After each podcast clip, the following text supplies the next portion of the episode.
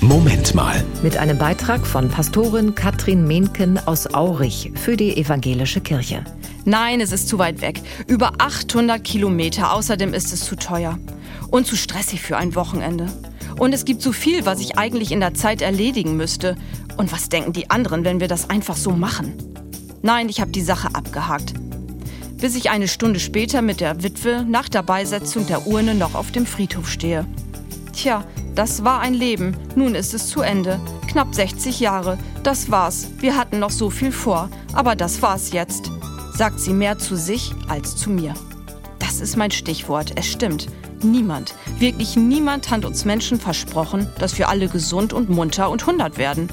Warum bilden wir uns das ein? Wie kommen wir nur darauf? Jeden Moment genießen und das Leben leben. Schöne Weisheiten, aber manchmal hohle Sprüche, auch von mir.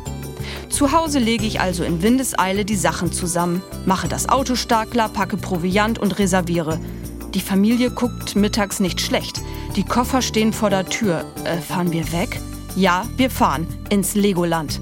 Und was soll ich sagen? Es ist teuer, es ist weit, es ist stressig gewesen und es ist vieles liegen geblieben. Aber wir haben es gemacht, was wir immer vorgehabt haben.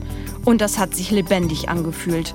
Und ich bin Gott dankbar, dass wir in diesem Augenblick das Leben, das er uns schenkt, voll ausleben. Das war ein Beitrag von Pastorin Katrin Mehnken aus Aurich für die Evangelische Kirche.